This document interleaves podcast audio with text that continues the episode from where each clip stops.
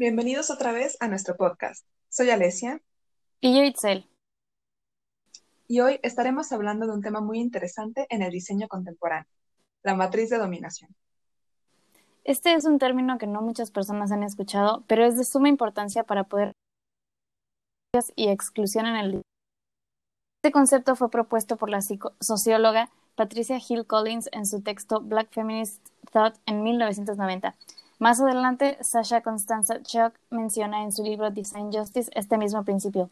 Pero se preguntarán, ¿cuál es una matriz de dominación? Alesia, ¿nos podrías contar qué significa? Claro, eh, la matriz de dominación explica cómo el sistema de poder se configura y se vive. Eh, tiene cuatro elementos, el estructural, disciplinario, hegemónico e interpersonal. En resumen, la matriz de dominación hace referencia a que nada opera de forma aislada. Todos los sistemas de poder, como racismo, capitalismo, el mismo patriarcado, entre otros, trabajan en conjunto. Y no se puede atacar un solo problema sin tomar en cuenta las demás áreas con las que convive o en las cuales se apoya. Algunas veces, al querer lograr un diseño universal, seguimos llegando a un resultado que solo beneficia a los hombres cisgénero, blancos, de clase alta y sin discapacidades. Podemos pensar que estamos haciendo un producto que beneficia a las mujeres sin analizar que un sector grande de ellas no va a tener la, la oportunidad de acceder al mismo. Uno de los ejemplos que queremos compartir sobre cómo la matriz de dominación ha operado en productos cotidianos es la pastilla anticonceptiva. Es un producto dirigida, dirigido exclusivamente al sexo femenino. Eh, solo las mujeres se veían afectadas por su consumo. Sin embargo, tuvieron una consecuencia mayor que solo mareos y náuseas. En las primeras pruebas realizadas en la década de los 50, la píldora fue probada en mujeres de bajos recursos de Puerto Rico, quienes ni siquiera sabían que estaban participando en este ensayo médico. Años más tarde se darían cuenta de que la cantidad de hormonas de la píldora podría llegar hasta causar enfermedades como el cáncer.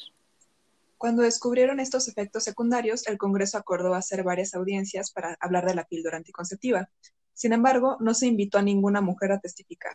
Los hombres, de nuevo, estarían tomando decisiones sobre la salud y el beneficio de la mujer. Aquí podemos ver que el capitalismo actuaba en la producción de las pastillas, el clasismo y racismo se enfocaban en las pruebas en un país tercermundista, a pesar de que su comercialización estaba dirigida a Estados Unidos, y el patriarcado tomaba las decisiones que influyen en la vida de miles de mujeres.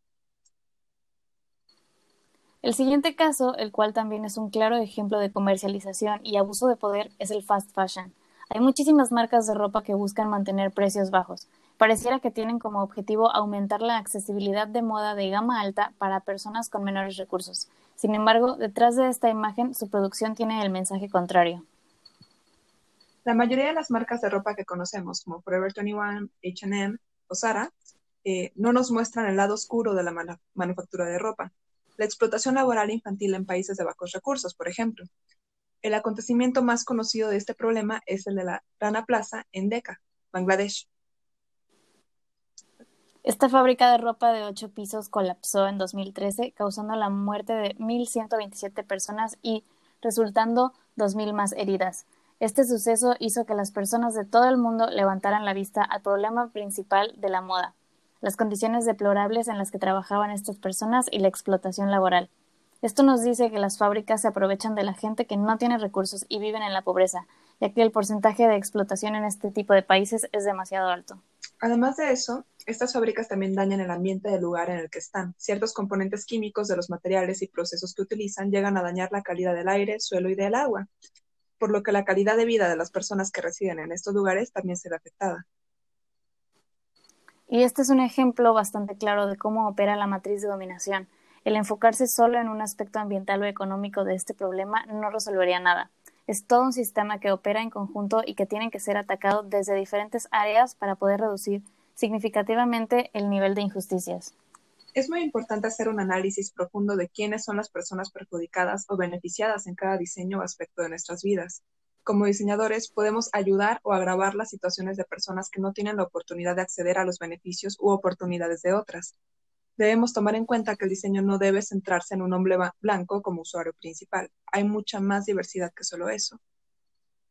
Concuerdo contigo, Alicia, pero aún así creo que hoy en día y cada año más diseñadores, diseñadoras y personas en general se están dando cuenta de estos problemas y realmente soluciones pensadas, con data e investigación, y creo que de eso se trata el buen diseño. No podemos tener una libertad completa y sin injusticias si siguen habiendo grupos en situación de desventaja.